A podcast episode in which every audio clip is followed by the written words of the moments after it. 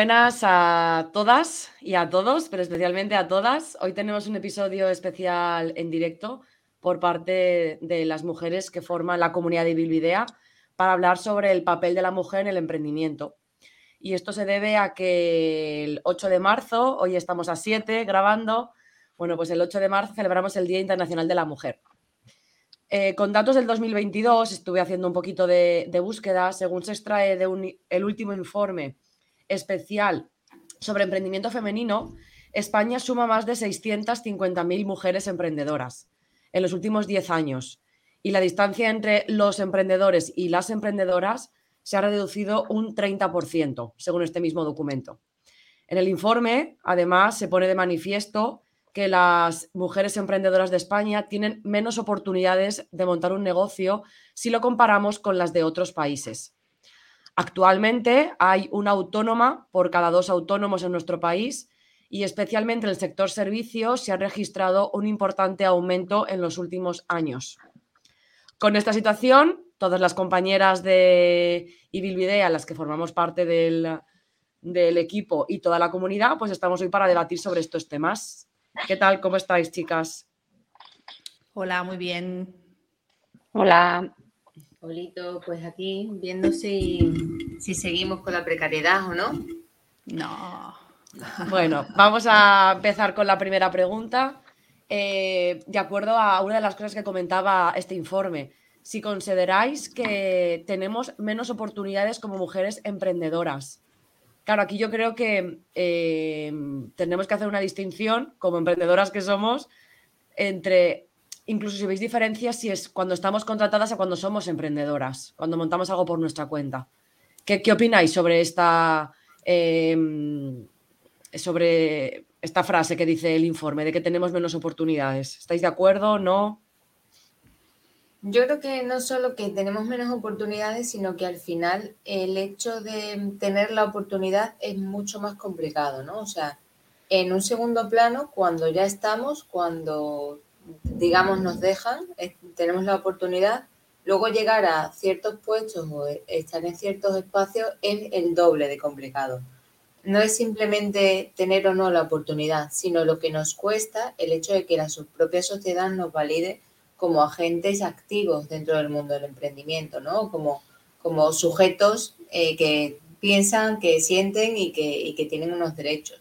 No es solamente la propia oportunidad, porque al final aquí, eh, si no tenemos referentes, si no conocemos mujeres que hayan divulgado, que hayan emprendido, si en nuestros libros de texto no tenemos mujeres como referentes también en, cualquier tipo de espacio, desde conocimiento del medio, pasando por biología eh, hasta lengua y literatura, ¿no?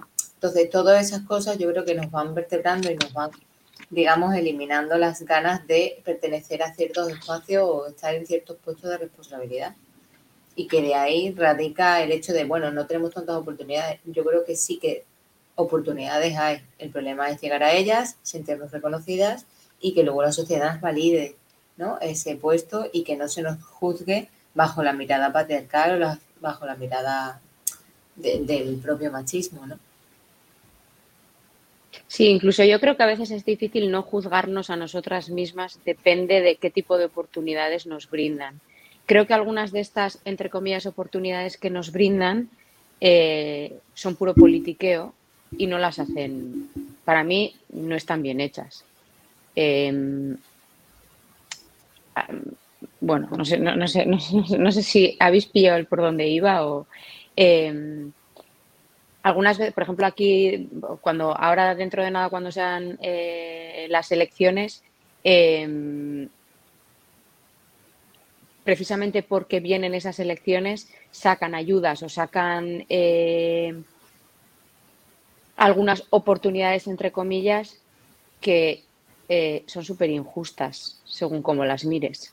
Pero es que aparte a mí me parecen, me siento ofendida como mujer.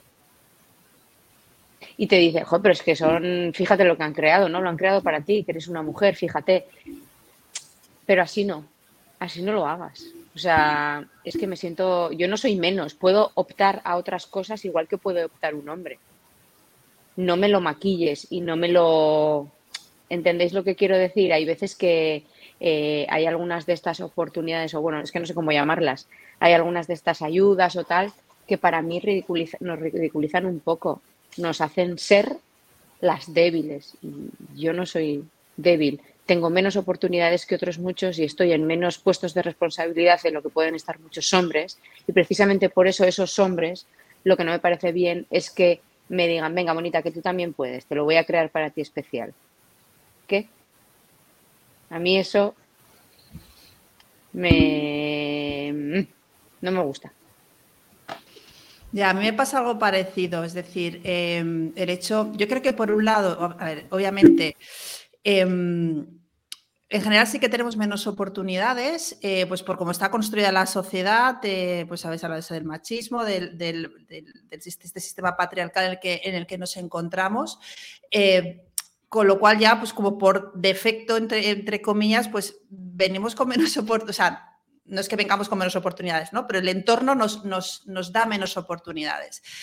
habéis hablado también de esas referentes, ¿no? Yo creo que también aquí tenemos, pues las mujeres que emprendemos, eh, pues aparte, ¿no? Dentro de todas las dificultades que, hay, em, creo que también parte de nuestra responsabilidad es buscar esas referentes y apoyarnos en ellas y darles esa construir esas relaciones, ¿no? Muchas veces, em, a ver, es verdad que muchas veces como que se nos tacha que las mujeres como nos atacamos entre nosotras, ¿no? Como que, no nos apoyamos. Yo creo que esto no es verdad.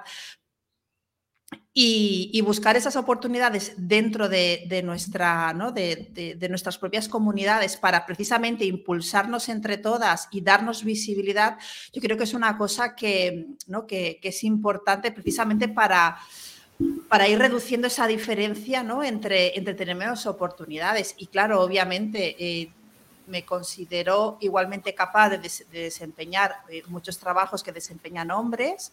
Eh, cada uno, o sea, digamos que tiene como su, estilo, ¿no? Entonces, mm, creo que también integrar esa parte masculina y esa parte femenina en los hombres y las mujeres es muy importante, ¿no? Y muchas veces como que intentamos destacar mucho esa parte masculina de los hombres, la parte femenina de, los, de las mujeres, pero a la hora luego también de emprender y de, y de, y de, y de, llevar a cabo proyectos, ambas partes tienen que estar en equilibrio, ¿no? Y, saber aprovechar nuestra parte eh, masculina y darle esa visibilidad también y hacerle entender también a los hombres que ellos pueden aprovechar esa parte femenina y, que de esta manera creo que podemos igualar mucho más las oportunidades, eh, bueno, pues quizás es una parte como más, más no sé si más filosófica o más emocional o más espiritual, pero yo creo que esa parte es importante y nos olvidamos muchas veces de, cómo, ¿no? de cómo enfrentarnos, de cómo acercarnos al emprendimiento desde estas áreas, precisamente para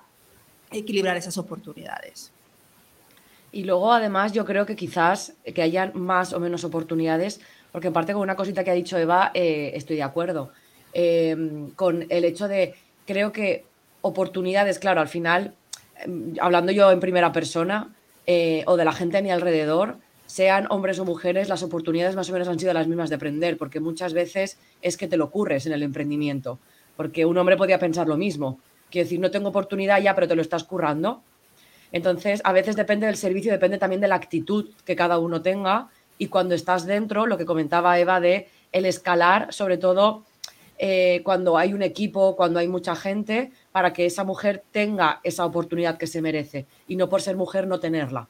Entonces, bueno, eh, con esta reflexión también de, de, Raquel sobre un poco más, más filosófica, ¿cómo creéis que nos sentimos las mujeres cuando emprendemos? ya más un poco más emocional, más sentimental. ¿Creéis que en este caso somos diferentes a los hombres en cómo llevamos las cosas, en cómo las sentimos, en cómo las hablamos, en cómo las ejecutamos? Sí, Hombre, somos mujeres, ¿no? Quiero decir, eh, al final no somos hombres emprendiendo o, o, mujeres que hacen de hombres, somos mujeres, entonces somos diferentes. Pero bueno, no sé, dependiendo del negocio que vayamos a montar, supongo, eh, tendrá en ciertos aspectos sus beneficios o sus inconvenientes, o tendrá su más parte de beneficio y su mm, o su más parte de inconveniente. Pero yo sí que creo que somos diferentes, pero ahí está, ¿no? Ahí está la, ahí está la cosa. Sí, yo creo que ahí está lo bonito y la riqueza al final, ¿no? En esas diferencias y en esa diversidad. Em, respecto a lo que comentas, no a lo que has preguntado, ¿cómo nos sentimos las mujeres cuando emprendemos? Bueno, yo creo que mm, partimos de, varios pasos atrás respecto a los hombres. Y yo creo que por, por toda esa narrativa interna que tenemos y que, eh, bueno, que, precisamente en este entorno eh, que nos que de alguna manera tenemos esa, esa losa encima, ¿no? Que, que, nos creemos menos, que no somos capaces, tenemos un montón de creencias limitantes y tú ves a muchos hombres ¿no? que emprenden, se lanzan con cualquier historia y se creen los reyes del mambo. Entonces, nosotras, eh, como que nos, es algo que, yo he visto, a mí me ha costado mucho, o creerme que, que sí, que soy emprendedora o incluso, bueno, o autoempleada, ahora mismo más que sí, tengo mis proyectos, eh, pero, pero, o sea, me ha costado mucho creerme que soy capaz de yo sola mantenerme. Es decir, mantenerme bien y poder tener un negocio que factura bien y poder tener o construir el estilo de vida que yo quiero tener, ¿no? Entonces, em, obviamente eso va con, eh, asociado a, decisiones vitales también importantes, ¿no? Entonces, yo creo que es muy importante, primero, que, si quieres emprender como mujer, tener muy claro qué estilo de vida quieres, quieres tener y a partir de ahí construir ese emprendimiento que encaje. ¿no? Em, yo cuando estaba en Extraordinaria, que, ya os he hablado varias veces, esta comunidad de mujeres, de emprendimiento, de mujeres emprendedoras y que utiliza mucho ¿no? esa parte más femenina, esa energía femenina, em, cada año hacían una encuesta en la comunidad para un poco pues para entender, ¿no? en la comunidad y fuera de la comunidad, porque creo que también compartían en Instagram y en, diferentes eh, foros eh, la encuesta. Y, la gran mayoría de las mujeres emprendían con el objetivo de conciliar, de conciliar la vida familiar con la vida profesional. Y luego se daban cuenta de que esa conciliación son los padres. es decir, que casi es más difícil conciliar eh, emprendiendo que trabajando por cuenta ajena, ¿no? O difícil, o que tienen los mismos retos, ¿no? O que, entonces, em, bueno, al final eh, si queremos emprender, pues sí, o sea, hay, que planteárselo muy bien eh, y, ya en el momento en que entra el factor familia, ahí tener unas conversaciones muy importantes y muy serias con la familia, con tu pareja, hijos si ya son mayores. Es decir, eh, si, hay personas que dependen de ti o tú estás compartiendo tu vida con más personas, obviamente esas personas tienen un papel ahí, ¿no? Y, y creo que a veces se nos olvida. Y, y, tener este apoyo creo que, es importante. Sí. Y a mí hay una cosa que me molesta muchas veces y es que la gente dice, no, es que no tenéis tan buenas ideas. Es que vosotras será que no pensáis tan bien. Porque básicamente, por ejemplo, si, no, si nos fijamos en el mundo de startup, aproximadamente el 32% de los fondos que se destinan a las startups sí que están destinados a, em, proyectos de mujeres, ¿no? Eh, e incluso en, no sé si fue 2018, 2019, muy bajito, eh, o sea, el capital que adquirieron estas startups para mujeres fue de, no sé, 2, 3%, o sea, súper bajo. Unes eso que obviamente el capitalismo está aquí y aquí estamos todas junto a él, ¿vale? Unes a eso con la falta de representatividad que tenemos en los distintos espacios menos confianza, esas menos oportunidades, esa, esa falta yo creo también eh, de acceso al mercado, porque nosotras ahora mismo, porque lo vemos en, nuestra piel, ¿no? Nosotras hemos tenido el privilegio de estudiar, el privilegio de tener una familia, el privilegio de ir a la universidad, el privilegio de empezar con nuestro proyecto habiéndolo montado de una u otra forma, ¿vale? Sacando, digamos, el capital inicial de un otro sitio. Pero es que hay mucha gente que no tiene esta primera barrera, de, digamos, de oportunidades, ¿no? Eso unido al propio estereotipo, a la falta de conciliación que existe, a que tú como mujer en muchas ocasiones cuando eres pequeña ves que las, referentes están cuidando y ves que la gente, vamos, en los datos lo podemos ver, la mayoría de mujeres están trabajando o bueno, son ellas las que se cogen la jornada parcial para poder cuidar. Entonces, cuando vas sumando, eh, digamos, pequeños puntos o pequeñas ideas en relación al emprendimiento femenino, pues acabas viendo que es normal que se nos dé menos financiación porque somos menos, es normal que tenemos, tengamos menos micrófonos porque hay otras personas ocupando esos espacios Y no es que tengamos menos ideas o tengamos menos claro lo que queremos en la vida, sino que socialmente pues jugamos con una educación y jugamos con esos estereotipos que a día de hoy pues, bueno, nos siguen vertebrando. Si vemos específicamente en empresas o en, o en contextos 100% de, de mujeres, ¿qué creéis que nos encontramos? O sea, ¿cómo es, por así decirlo, la competitividad entre mujeres en, en un sector? En, por ejemplo, en el sitio este donde estabas tú, Raquel, en, en Extraordinaria. ¿Cómo era ese tratamiento entre nosotras? Porque cuando vamos a unos espacios donde hay una fusión, por así decirlo, de todos los géneros, sexos, identidades sexuales y demás, eh, no hay tanta paridad, ¿no? No hay, no hay como un tratamiento tan horizontal de las situaciones. Yo creo que viene principalmente de la mirada masculina y la mirada ¿no? Eh, heteropatriarcal. Mm. Sí, estoy de acuerdo. Y creo que vuelvo también a, precisamente esa, esa, mirada masculina y heteropatriarcal que nos cuesta romper a nosotras también.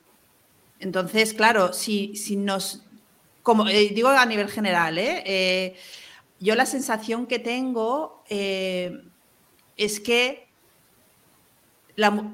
como colectivo todavía tenemos ese papel de cuidadoras, todavía tenemos y nos creemos que somos, o sea, que sin nosotras ese papel de cuidadora o esa familia no, no puede salir adelante. Y, claro, y con, ¿no? y, con esa mochila es difícil emprender, es difícil sacar adelante proyectos. Entonces, si no nos quitamos esa mochila y empezamos, yo creo que las nuevas generaciones vienen, de, vienen ya un poquito como más concienciadas, no lo sé, pero en la mía, pues o sea, hace poco hacía esta pregunta a mi comunidad en una newsletter y les preguntaba, ¿cuál es tu principal barrera para comer y sana y cuidarte? O sea, mujeres de 40 a, 50 y largos 60 años. Me decía, mi familia. Porque tengo que hacer dos, porque si me quiero cuidar, tengo que hacerles otra comida a ellos. Y dices, hostia, pero si tú tienes una pareja, primero, eso es una cosa que se tiene que hablar, ¿no? Forma parte de los valores de la familia, la salud. Si es un valor de la familia, entonces ahí se trabaja, pero se callan. Entonces es como, o sea, no, no, no sé, para mí, y ese es simplemente un ejemplo. Entonces, claro, si ya en tu propio proyecto familiar te, te retiras, deja, ¿sabes? no, no estoy hablando de imponerte, pero si, si ni siquiera puedes hablar, ni siquiera puedes tener esa conversación y poco a poco ir cambiando la alimentación de tu familia para encontrar ese punto en común, claro, a la hora de emprender, hostia, se te hace un mundo. No sé, ¿eh? yo es, es, un poco muchas veces la, la, sensación que tengo que todavía nos cuesta creernos que somos capaces. Y todavía nos cuesta vernos como sujetos activos. Exacto. Y no exacto, como objetos, pasivos. simplemente herramientas exacto. o vehículos para que el resto del mundo esté correctamente educado, alimentado y cuidadito. Ahí. ahí. Claro. Yo, les, yo les contaba, o sea, mi madre cuando, cuando ya éramos adolescentes, una, mi madre trabajaba, una autónoma, tal, no sé qué, pues también perfil muy de madre, pero con un negocio con mi padre. Y al final, cuando éramos adolescentes, un día llegó y dice, no hago más cenas. O sea, no voy a hacer la cena de esta noche, la comida de mañana para que esté hecha, para que cuando lleguéis a casa podáis comer, no hago más cenas. Aquí el que quiera cenar, que se busque la vida. Comida habrá en la nevera, pero que se buscáis la vida. Y desde a cazar. a cazar, tío. Y bueno, sí, o sea, mi alimentación durante esos años no fue la mejor. ¿Por qué? Pues que si sándwich de no sé qué. Bueno, pero, pero al final, ostras, eh, fue, si no es que mi madre hubiera petado, hubiera petado, se hubiera ido de casa. claro, entonces, estas decisiones yo creo que son duras y muchas veces nos cuesta porque como nos queremos ese pilar fundamental, que, que, pero que no somos, la familia no se sostiene con un pilar, tiene que haber más pilares, ¿no? Y hablo de la familia porque para mí creo que es la, la parte que más, que de alguna manera creo que muchas mujeres ven más, más ese freno, ¿no? A la hora de, de ellas poder mmm, desarrollarse. Yo no estoy muy de acuerdo, ¿eh? Como madre. Uh -huh. Pero bueno, lo, entiendo lo que quieres decir, pero... Mmm, es que en las vascongadas tenéis otra situación. Sí. O sea, aquí el matriarcado ha mm, reinado siempre. Es verdad. Sois muy jefas, hay que decirlo. Puede ser. Puede ser. Hay diferencias entre comunidades autónomas, sí. Yo creo que la actitud y lo que ha vivido cada uno también, lo que ha vivido en la familia, cómo es cada uno, eso, eso influye. Y bueno, ya que ha salido el tema de la conciliación familiar, de hecho, hay una de las compañeras que ayer, cuando recordábamos este tema, nos decía que, a ver si encuentro el texto, dice, yo soy mujer que, no, lo habíamos, que no lo habíamos planteado en un horario muy como para mujeres que quieren conciliar, y eso es verdad. Claro, sí, dice 40 años con dos hijos pequeños que influye mucho en el emprendimiento. Justo y no sé si os acordáis que cuando, cuando nosotros planteábamos algunas eh, de estos, al principio, principio, que decíais, pues a las 8, y yo decía, yo a las 8 no. Hmm. Yo a las 8 no, porque es la hora en la que estoy con, con los enanos y además quiero estar con ellos porque no les veo todo el día. Es verdad. Claro. Sí, pues en este caso dice, acordaros de mí, del emprendimiento, la conciliación, la corresponsabilidad dice que no me da tiempo a llevar a los peques, a, en fin, pues lo que ocurre con la conciliación familiar. De hecho, eh, mirar en, el sitio al que voy yo a Pilates, la profesora que tenemos, eh, ella no es, no es emprendedora como tal porque está contratada, pero bueno, un poquito relacionado con este tema. Eh, ella da clases prácticamente todo el día y tenía unas clases al mediodía a las dos. Bueno, pues ¿qué ocurría? Que si, estaba, si daba las clases a las dos, no podía estar con sus hijas, no las podía recoger, entonces, bueno, pues se ha quitado de esas clases a las dos, pero es que ahora también se ha quitado de las clases de la mañana. Entonces, eh, bueno, pues para poder hacer esa conciliación familiar, que es algo que en muchas ocasiones eh, en el grupo hemos estado hablando sobre este tema, porque muchas de las que hay en la comunidad son mamás y alguna vez eh, Ana y yo pues también lo hemos comentado, de decir, bueno, en el momento que una de las dos quiera quedarse embarazada, pues nos tenemos que gestionar bien, tenemos que haber eh, cómo lo hacemos, cómo nos organizamos. Em, en este caso, la única que en el equipo es mamá es, es Eli. Así que, ¿cómo es tu conciliación como mujer emprendedora? Es que mis hijos ya son mayores, pero bueno, pues ha sido, yo he trabajado en función de lo que quería compartir con ellos o no. Para mí conciliar ha supuesto el llevar a los niños a la janguela en un momento determinado. ¿Cómo se dice janguela? Em, al comedor escolar en un momento determinado. A mí, mm, mm, bueno, tampoco me ha supuesto, quiero decir, es una puta mierda, pero pues he dicho, bueno, pues es una manera de trabajar y pasar la tarde con ellos. Si ellos estaban de vacaciones, yo estaba de vacaciones. Yo no he querido, eso es un, cada uno es distinto y cada uno asume la maternidad de una manera. Yo no he querido que nadie me los cuide. Yo he querido que, pues si quieren estar con sus abuelos, disfruten de ellos. No me ha dado la gana, pero bueno, eso es porque yo soy un poco así a mí no me daba la gana de que me lo educara otra persona, yo quería mm, ser yo. Entonces, pues bueno, y a día de hoy seguimos un poco en la misma línea. Lo que pasa es que son más autónomos y también hay que decir que este es un pueblo pequeño y sí que es cierto que yo desde que los críos saben andar prácticamente van al cole solos porque yo desde mi casa veo, están en diferentes edificios en función de la edad que tienen. Dos, tres, cuatro años están en un sitio. Mis hijos con cuatro años podían ir al cole solos y cuando me han dicho, es que yo quiero ir solo, pues han ido solos, yo les veía desde el balcón. Y bueno, el edificio en el que van con 5, 6, 7 y hasta 10 años también está aquí, hasta 8 años también está aquí. Entonces, es una casuística distinta a que estuviera yo más lejos y tuviera que acompañarles todos los días. En ese sentido sí me ha dado cierta autonomía. Pero como digo, creo que eso ya es cosa de, una cosa es lo que quisieras hacer o las ideas que tuvieras, que yo tenía muchas antes de ser madre, el cómo los quería educar y cómo iba a ser yo como madre. Y otra cosa es luego cuando eres madre que dices, pues sabes que te digo que no, me da la puta gana de hacer lo que decía que iba a hacer y lo voy a hacer de esta otra manera. A veces haces maravales y otras veces haces por hacerlos. Yo no he hecho mucho por hacerlos, simplemente pues voy a ser más pobre y, voy a estar más con ellos. ¿Que algún día me hubiera gustado tirarlos por la ventana? Sí, porque además muchas veces en, un periodo muy largo de tiempo yo he estado sola con ellos.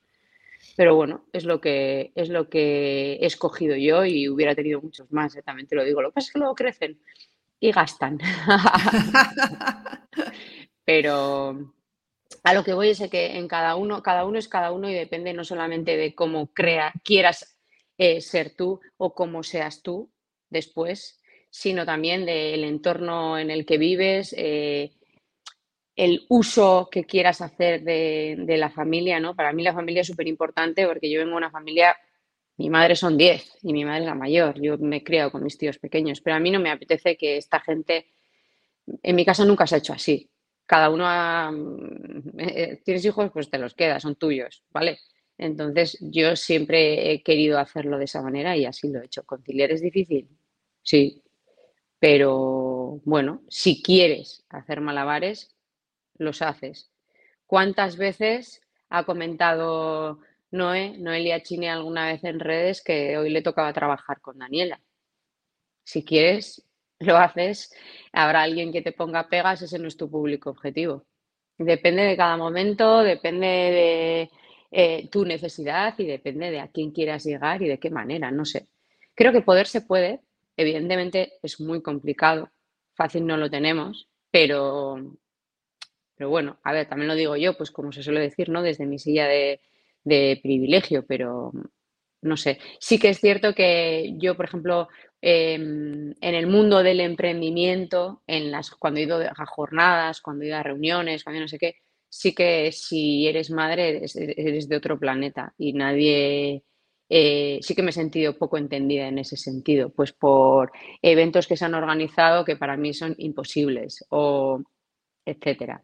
Y aparte, sobre todo hay que tener en cuenta una cosa, para mí lo más difícil de conciliar a mí me gusta mucho estar sola, tengo mucha necesidad por estar sola y yo no estoy sola nunca.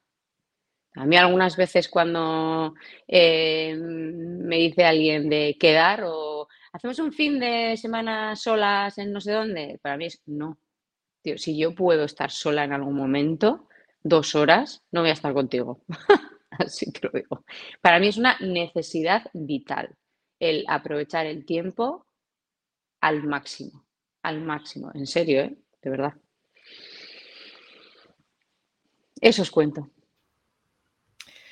Bueno, vamos a compartir también otras compañeras, mamis. Eh, Elodía, por ejemplo, nos dice, dice, para mí la conciliación es como dice Eli, de bebé, cuando la nena era bebé o el nene, no sé si es nene o nena, yo trabajaba cuando ella, cuando ella dormía, que por suerte durmió bastante y ahora que en septiembre empezó la escoleta, mi horario es el suyo, así trabajo y estoy con ella bueno, pues el adaptarnos también a, esos horarios. Noelia también dice, em, el objetivo de Noelia también era curar de mañanas para poder estar por las tardes. Dice, y ahora que estamos eligiendo cole, me he quedado flipando con los horarios ampliables, entre comillas, para mm. facilitar la conciliación. Bebés que entran a las 7 de la mañana y salen a las 7 de la tarde. Pues mira, pensad, aquí en este pueblo al principio solamente se podía legalmente dejar a los niños en la guardería durante cinco horas, que me parece pues muy bien, pero ¿quién trabaja cinco horas? Hmm. Entonces yo les llevé a una guardería privada para dejarlos seis horas, porque yo necesitaba seis horas, si no, no puedes trabajar cuatro. Pero a lo que voy, ¿eh? hoy día es legal en las mismas guarderías públicas, yo tuve que pagar, acordaros, en una privada, en las mismas guarderías públicas es legal dejarles a las 7 de la mañana, como dice Noé, y le puedes recoger a las 7 de la tarde. O sea, mm. eh, no sé qué necesidad se ha visto, pero lo que más me choca es, y esto lo he comentado alguna vez con alguien que trabaja en las autoescuelas, en las, en las eh, se dice? En las guarderías, eh, ¿por qué antes no era bueno para mi bebé pasar? O sea, de repente es bueno para tu bebé pasar más tiempo con un desconocido que contigo, que ojo, cuidado, no estoy juzgando, ¿eh? ahí el que necesite y el que quiera hacer uso de ello, ahí está. Yo ahí no me meto. Me meto en el, hace 10 años no era bueno para mi bebé, hoy sí. O sea, es política al final. Bueno, política no, lo hacen, por mí, ¿eh? Por mí no lo hacen. Ya, y necesidades. A ver, yo soy hija de, lo que tú estás comentando, Eli, es decir, y yo me crié, o sea, yo y yo. en los 80, mis padres pagaban a una mujer que venía cada mañana a casa, mis padres iban a las siete y media, venía a casa, nos levantaba, nos daba desayunar, nos llevaba, nos llevaba al cole, nos recogíamos a su casa a comer. Esa mujer tenía, o sea, te estoy hablando, claro, ahora lo, era los 80, que era una guardería ilegal, pero era, o sea, éramos, llegamos a ser 10 niños, 9 o 10 niños en aquella casa. Ah, con, o sea, diferentes familias. De diferentes De- familias, sí, sí, Ah. sí. Entonces, eh, con nosotros sí que venía a casa por las mañanas y entonces eh, mis padres, bueno, nos recogían. De hecho, siempre solíamos ser los que nos quedábamos más tiempo porque mis padres de- venían pues a las 7, las 8 nos recogían. Y así, o Pero sea, si para no mí- critico eso, ¿eh? No, no, no, yo tampoco, ¿eh? La política de que La antes política. era malo, ahora es bueno. Exacto, y la ideología, o sea, y, y el, el pensamiento de no, no voy a hacer esto, y luego cuando estás en la necesidad, por eso te decía que al final cuando estás en la necesidad, y para mí, o sea, eh, Lola y José Antonio, José Antonio ya falleció hace mil años, pobre hombre, y Lola está ya a punto, pero eran los abuelos. El abuelo José Claro, Antonio y la abuela Lola. casa- en mi casa, Arancha, que es la chica que venía a cuidarnos, que era mi vecina, para mi hermana, o sea, yo tengo relación con ella, pero la que más relación tiene con ella es mi hermana, que es como su madre, y decíamos que, era, que teníamos dos madres, eso es así. Sí. Pero si, si yo no critico eso, Mm. voy más al rollo de qué ha cambiado para que cuando yo decía, joder, cinco horas no puede ser, no. Y de repente puede ser 12. O sea, hemos pasado de 5 a 12, no hemos pasado de Claro. 5 a 8. Entonces, hay, algo está cambiando también en Mm. nosotras que no podemos conciliar y no podemos pedirle a nuestro jefe que nos deje trabajar. Pues ahora Yone, por ejemplo, eh, la chica que trabaja en el Icascola, está de baja porque va a dar a luz en nada ella sabe, yo le dije, Yone, cuando des al... No, no, yo voy a trabajar como antes. Igual luego no, no quieres. Claro. Pues esa persona, ese empleador que le podía decir a alguien, no, tú trabajas ocho horas y trabajas ocho horas y necesitaba de esa guardería que fueran 12, ahora soy yo. Y yo a Yone lo que le he dicho es, cuando des salud y estés a gusto con tu bebé y tal, tú decides cuándo quieres volver y cuántas horas quieres trabajar. Claro. Y así debería de ser. Eso sí me parece que puede ser más conciliador que el te voy a abrir la guardería 12 horas. Si 12 a mi horas, exacto. No voy a eso, voy a que, que- o Mm. sea, no se pueden dejar al bebé 6 horas, pero 12 sí. Tío, venga ya. Sí, sí, sí, no estoy totalmente de acuerdo. Pues fijaros lo que pasa en algunas escuelas o colegios, que Inma dice que en un cole donde trabajaba, algunas familias preguntaban si en el cole les podían dar la cena. Y Noelia nos dice que en Madrid hay una propuesta de la señora Ayuso de abrir coles en Semana Santa, Navidades y en verano si hace falta. Todo por la conciliación. Sí, Y- eso, no es conciliar. O sea, la conciliar tiene que venir desde la empresa. La conciliación tiene que venir desde la, creo yo, ¿eh? desde la empresa y obviamente desde la sociedad. Al final también la sociedad tiene que terminar de, de apoyar a, a, ¿no? a, a- a las mujeres. Se quieren, no, no a las mujeres, a las familias. Es decir, porque, o sea, hablamos siempre de nosotras, pero ¿y la otra parte qué? Igual. ¿No? Claro, es que ¿y la otra parte qué? Mira, en este caso yo muchas veces, ahora mismo que hemos estado de mudanza y así, muchas veces le he dicho a mi chico, eh, qué fácil es ser autónoma y que falte yo al trabajo, pero es que yo pierdo mucho más dinero de lo que puedes perder tú si no vas a trabajar una tarde, Claro. amigo. Hmm. Ya, pero es que yo le tengo que pedir a mi jefe y mi jefe me va a decir que no. Mm, Pues ahí hay que darle una vuelta también. Se ve más fácil Exacto. que tú lo hagas a que lo haga la otra persona. Bueno, en este caso sí que es, es cierto que no tiene que ver con que yo sea chica o él sea un chico, Claro. sino con, con la posición, o sea, con que él esté por cuenta ajena y yo por cuenta propia. Pero bueno, al final da lo mismo. Si los dos estuviéramos por cuenta ajena, mm, tengo la sensación de que hubiera habido ahí un tira floja grande, grande. Bueno, me voy a conciliar. Muy bien, que vaya bien guapa, chao. Chao. Em, comentado, Raquel, antes el tema de que cuando tú eras pequeña estuviste con una mujer y demás, y me he acordado lo que ha dicho también Noelia, que a día de hoy existen lo que se llaman las madres de día. Es una figura real- relativamente nueva, es cierto, y Noelia nos cuenta que fue la única opción que le permitió hacer un periodo de adaptación y mantener la lactancia materna. Y nosotras la conocimos porque, pues mira, con el tema de hablábamos antes de oportunidades, eh, ahora mismo no recuerdo cómo surgió, pero a partir de ahí nos salió la oportunidad de formarlas en manipulador de alimentos a estas madres de día que necesitaban, incluso algunas también para que se les revisen los menús porque están con los niños al final todo el día.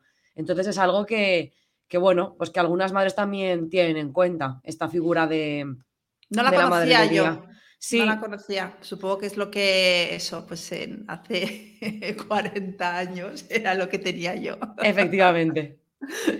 Bueno, pues eh, hablando también un poquito de mujeres, emprendimiento y cambiando un poquito de tema sobre, este, sobre esta área, ¿creéis que eh, tanto a ti, Raquel, como todas las que nos estáis eh, escuchando, que estáis ahora mismo en directo, os han rechazado alguna propuesta o algún cliente os ha dicho que no por ser mujer?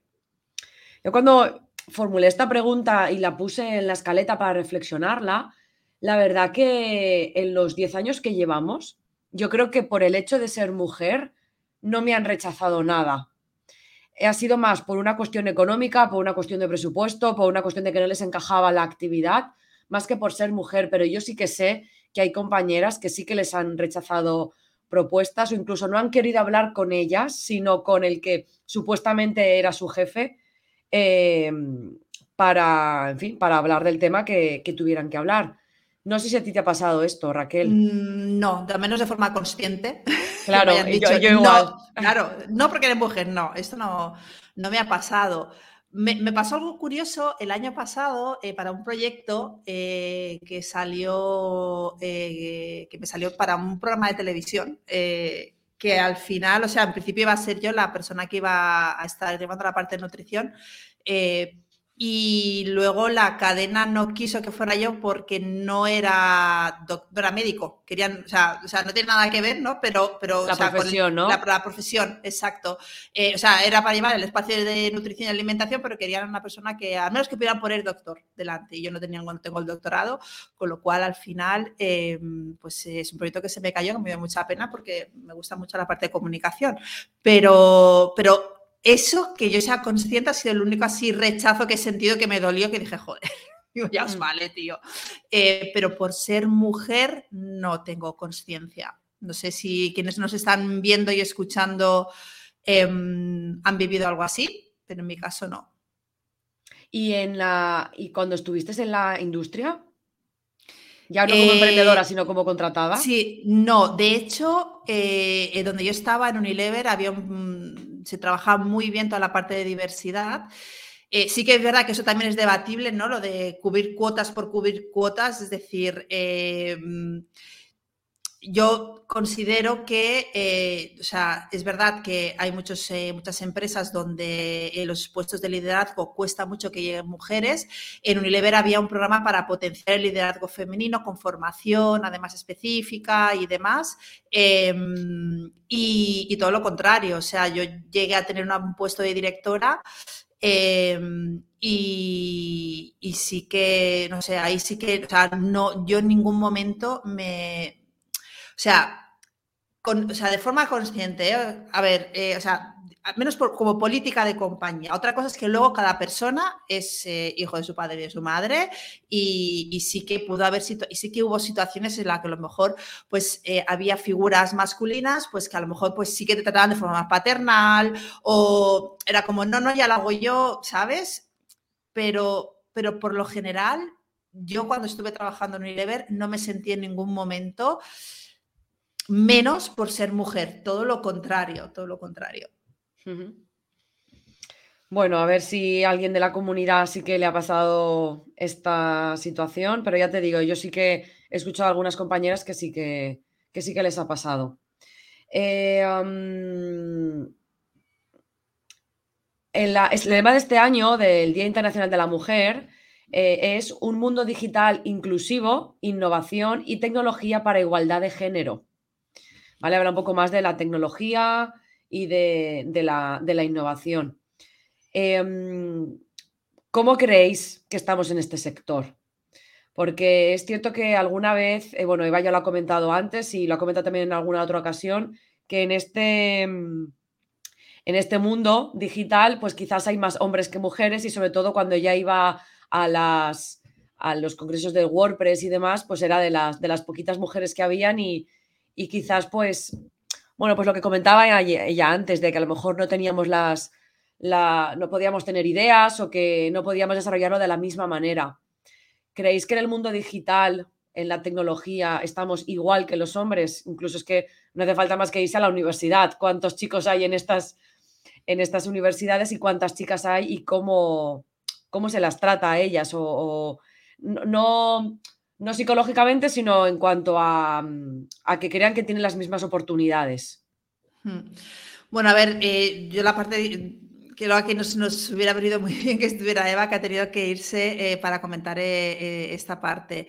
Em, pero bueno, yo creo que todavía hay mucha diferencia, ¿vale? Yo creo que la tecnología otra vez estoy hablando en general, ¿vale? Como colectivo me da la sensación de que muchas, muchas mujeres todavía les da mucho miedo a la tecnología, les da mucho miedo eh, el mundo digital eh, y, o sea, no tienen ningún misterio. Es decir, o sea, no tiene más misterio que yo que sé, pues que, otro tipo de cosas. Simplemente yo creo que muchas veces es la voluntad de querer aprender y de, de mostrar interés, ¿no? Y, de cómo, y de entender cómo todo este, tipo, todo este tipo de herramientas y este mundo digital nos puede ayudar a nosotras, incluso la parte de conciliación ahora mismo, porque, o sea, mm, ahora estoy pensando, pues, por ejemplo, en todo, en todo el tiempo que te ahorras cuando puedes empezar a automatizar partes de tu, de tu, de tu servicio, ¿no? Sobre todo si estás en el mundo digital, porque la gente se cree que porque emprendas en el mundo digital, eh, estás sentado debajo de un cocotero viendo entrar el dinero en tu cuenta, y no es así. O sea, eh, en el mundo digital hay que trabajar igual, pero sí que es verdad que hay herramientas que te ayudan a ahorrar mucho tiempo, ¿no? Entonces, eh, creo que para nosotras, pues precisamente es una oportunidad eh, entrar en el mundo digital eh, porque, bueno, pues quizás al principio la curva de aprendizaje es un poco lenta hasta que entiendes y comprendes las herramientas que te pueden ayudar o creas tu negocio eh, desde el punto de vista digital, pero una vez tienes eso, creo que es mucho más fácil liberarte de tiempo para dedicar a lo que tú quieras, tu familia, tus proyectos personales, lo que sea. Pero, pero yo creo que sí que todavía hay mucho, hay mucha, digamos, hay mucha distancia ¿no? entre, hombres y mujeres respecto a, la parte, al mundo digital. Y con esto que estás diciendo de todas las eh, aplicaciones, plugins o con todos los programas que hay para toda la parte de gestión y de automatizar muchos procesos, yo creo que las mujeres los aprovecharíamos más que los hombres. Yo creo que porque en general creo que esa capacidad organizativa, esa capacidad de poder verlo todo como mucho más amplio, yo creo que, la utilizaríamos más. Em, mm. Eva nos dice, porque bueno, ella está dando clase eh, sobre esta área y dice que mm, hay un 10% de profes mujeres o sea, que no sé cuántos habrán en total, pero solamente un 10%, dice, se nota mucho cómo nos preparamos las clases. Claro, aquí estamos hablando no solamente de nosotros como usuarias, pero sino también de quien da las clases, pues quizás em, eh, el enfoque, quizás la capacidad de organización, quizás eh, el temario que están dando y cómo lo están dando. Claro, esto también yo creo que depende de incluso de cómo te lo han dado a ti. No sé si, por ejemplo, Eva, la mayoría de tus profesores fueron chicos y cómo lo recibiste tú y cómo lo quieres dar, porque esto, por ejemplo, en la nutrición pasa o en general. A mí no me han gustado cómo me han dado clase estas personas, pues yo voy a, mejorarlo. Al final yo creo que las mujeres tenemos muchas, em, mucha capacidad para potenciar nuestras habilidades digitales e innovadoras en esta área. Lo que pasa es que yo creo que también tenemos que querer formarnos en esta área es como que no, yo no me quiero formar, no es algo mío, que lo hagan otras personas o igual a un hombre se le da mejor. Creo que esto también tendríamos que, potenciarlo. Eh, de hecho, en el entorno digital, yo estoy pensando ahora en, en, las startups cuando aquí en lanzadera hay y demás, eh, ahora mismo no lo sé, pero igual hay más de hombres que de mujeres, probablemente. Mm. Sí, pero esto es bastante habitual también en el mundo digital y en el mundo startup. Creo que ha sido Eva que lo ha comentado antes, ¿no? Que al final, pero yo creo que es por eso, ¿no? Porque nosotras em, lo, sí, quizás se nos, lo, vemos de otra manera, eh, pensamos que no es algo para nosotras, que va a implicar mucho, mucho, mucho tiempo y, cuando, y cuando quieres ser madre, pues claro, al final eh, es, normal que te lo plantees, ¿no? Porque si quieres ser madre es porque quieres dedicar tiempo a tus hijos, no para coger, ojalá fuera, fuera diferente, ¿no? Pero no para coger y meterlo 12 horas en, un, en una guardería.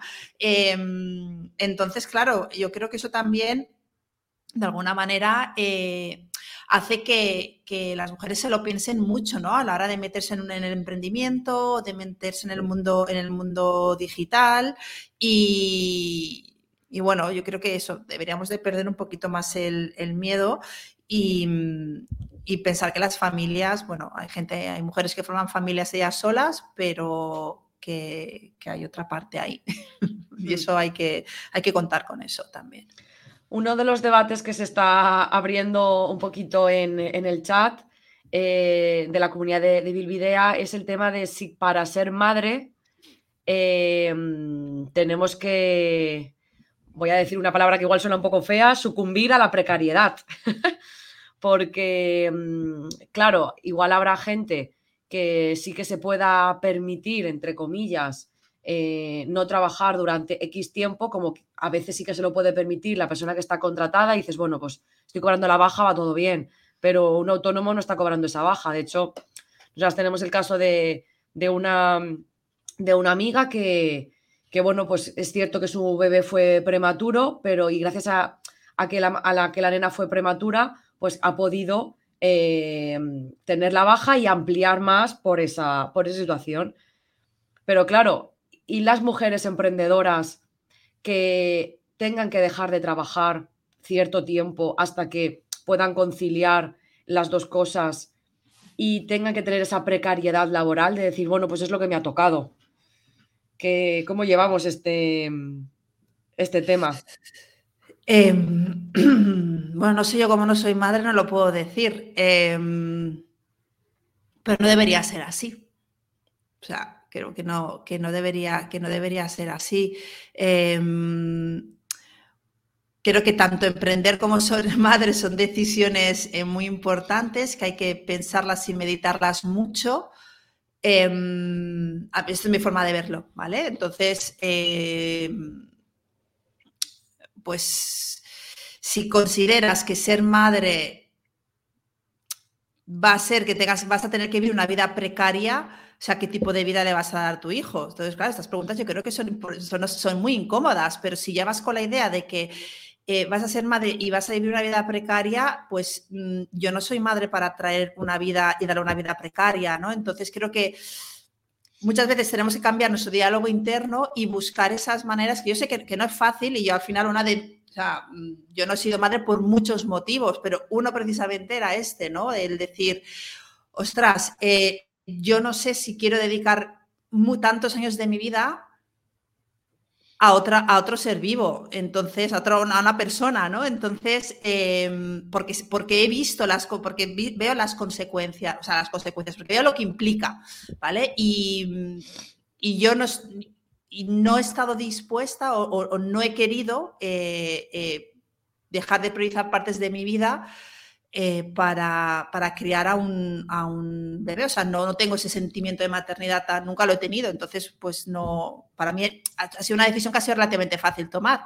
Pero claro, o sea, creo que tienes que hacerte muy bien estas preguntas y pensarlo muy bien. De la misma manera que si decides emprender, tienes que decidir muy bien, o sea, qué, qué dejas y qué ganas. Entonces, no sé, mi forma de verlo es si si vas a formar una familia para vivir peor, pues no sé, creo que no, no es justo para ti ni para la familia. No sé qué opinan las que, las que son madres por aquí. Igual ahora me cogen y me echan a los, a los cocodrilos. Sí, bueno, Noelia comenta, dice, ojalá que algún día las mujeres que quieran criar a sus hijos, sean autónomas o asalariadas, no tengan que empobrecerse para poder hacerlo. Exacto. Dice, me toca mucho la moral, que nos digan qué suerte que te lo puedes permitir dejemos de romantizar la precariedad. Y un apunte que ha hecho Noelia, que es, cierto, las autónomas sí cobramos prestación por maternidad. De hecho, creo que hay una bonificación con la nueva ley de autónomos. Desde la diferencia con las asalariadas es el permiso por lactancia, que lo financia la empresa y que su duración está establecida por convenio, más las vacaciones. Dice que la mayoría se unen las tres. Dice menos las autónomas que no lo tenemos. Hmm. Eh, Ana comenta también Dice, en octubre me subí la base de cotización para cuando estuviera de baja maternal, tuviera un sueldo más, más digno, porque esto sí que tenéis que tenerlo en cuenta. Es decir, eh, yéndonos al episodio en el que estuvimos hablando de la nueva cuota de autónomas, de, autónomos, eh, normalmente suele coger, una vez sabes cuál es tu rendimiento neto, te, te suele ir la base de cotización mínima. Pero claro, eso tenéis que tener en cuenta que es lo que después cobrarás si te das de baja, baja maternal. Entonces, claro, te tienes que subir para poder después tener, pues eso, lo que comenta Ana, un sueldo más, más digno. Dice, a mí me cabrea, dice que las mujeres que están contratadas pueden tener esos privilegios de alguna forma y nosotras no porque si no, no facturamos de alguna forma. Eh, Claudia también dice, en mi caso he decidido que no quiero ser madre, así que tampoco quiero opinar mucho aquí, está todo bien. Al final, muchas de las cosas que, que comentamos son vivencias y son experiencias y, el compartirlas y el ver lo que opina cada una o cómo se siente cada una está, está bien. Noelia dice, os pongo un ejemplo, yo estuve 16 semanas, mi pareja 12, ahora son 16, más cuatro de vacaciones, más cuatro de lactancia. Y se ríe. Eh, um, y luego Ana vuelve a comentar, dice, el viernes me encontré con una compi psicóloga que acababa de ser madre, le dije qué tal iba todo y me dijo que tuvo que reincorporarse a las seis semanas porque no podía dejar algunos pacientes. Claro, es que, es que ahí voy, ¿no? Es que si, si, si tu prioridad son tus pacientes y no tu hijo, bueno, no voy a entrar ahí porque yo estas, a mí estas cosas me... No, vale. Bueno, Inma también, eh, em, claro, estamos hablando todo el rato de la conciliación por querer ser madres, pero no estamos debatiendo em, pues, las que deciden no serlo por, por X decisión. Dice Inma, Raquel, yo te entiendo, me pasa lo mismo. También me planteé, llegada a determinada edad, que con este oficio y trabajando así mucho, no iba a poder ser madre para poder estar con las hijas. Menos mal que no he tenido esa inquietud o necesidad también. Eh, y luego Aisa dice, creo que se asocia mucho la maternidad a la economía. Está claro que hay que tener en cuenta la situación económica, pero para mí la maternidad es una experiencia que no tendría que depender de la economía. Ser madre no es solo mantener a tus hijos, sino muchas otras cosas, por supuesto. Claro que sí. Totalmente, sí, sí. Yo creo que en eso estamos de acuerdo.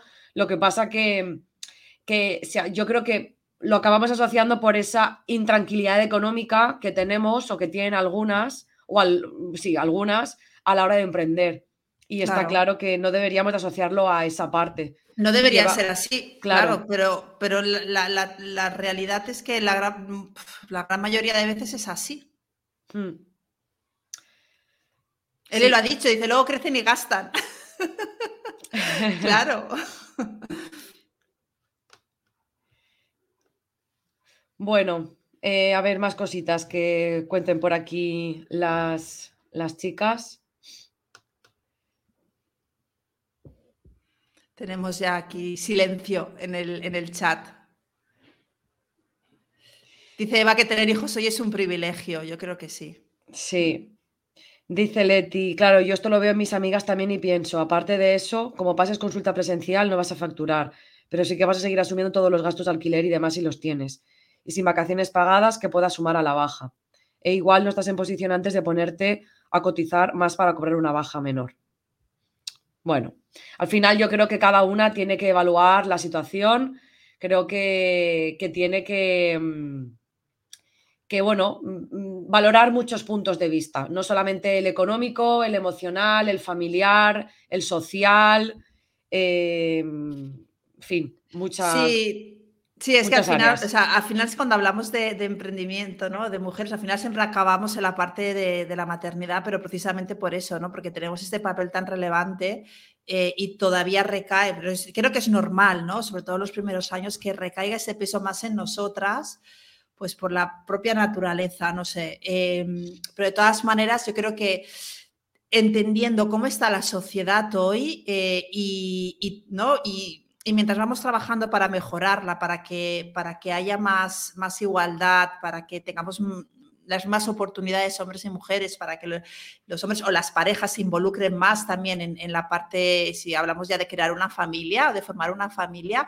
Em, cuando hablamos de emprendimiento, y de, y de, mujer, y de mujeres son decisiones que, bueno, pues que, eso, que hay que pensarlas muy bien em, y, que, y que de alguna manera, em, bueno, nos tenemos que creer como, creo que como colectivo nos tenemos que creer más capaces de que podemos emprender y que podemos hacer cosas súper buenas, que podemos sacar productos, servicios que pueden ayudar a muchísima gente y, y empezar a romper un poco esas creencias de que de que esto del emprendimiento o el mundo digital o, si me meto a emprender voy a, voy a ganar poco, empecemos a romper estas creencias, ¿no? Y, poco a poco trabajar para, bueno, pues para tener lo que, lo que realmente creemos que nos merecemos. Primero, creer que nos merecemos la vida que, queremos tener. Pero ya no solamente por ser hombre o mujer, simplemente por ser persona. Exacto. Sí, sí, sí, por ser un ser humano. Efectivamente, que yo creo que está eh, mm, vuelvo al, principio del episodio y, yo creo que con esto incluso eh, cerramos. El hecho de, bueno, te lo estás currando, porque yo veo la generación y las oleadas que vienen ahora, que sean hombres o mujeres, el tema del emprendimiento no es cuestión de sexo o cuestión de género, es cuestión de, eh, de, currártelo, de trabajarlo. Y ahí yo creo que también todos tenemos que reflexionarlo. Bueno, pues hasta aquí este episodio en directo. Muchísimas gracias a todas las que habéis estado en directo y habéis querido participar. Seguiremos eh, el, debate por el, eh, por el grupo de Telegram y nos vemos en el siguiente episodio. Hasta luego. Chao.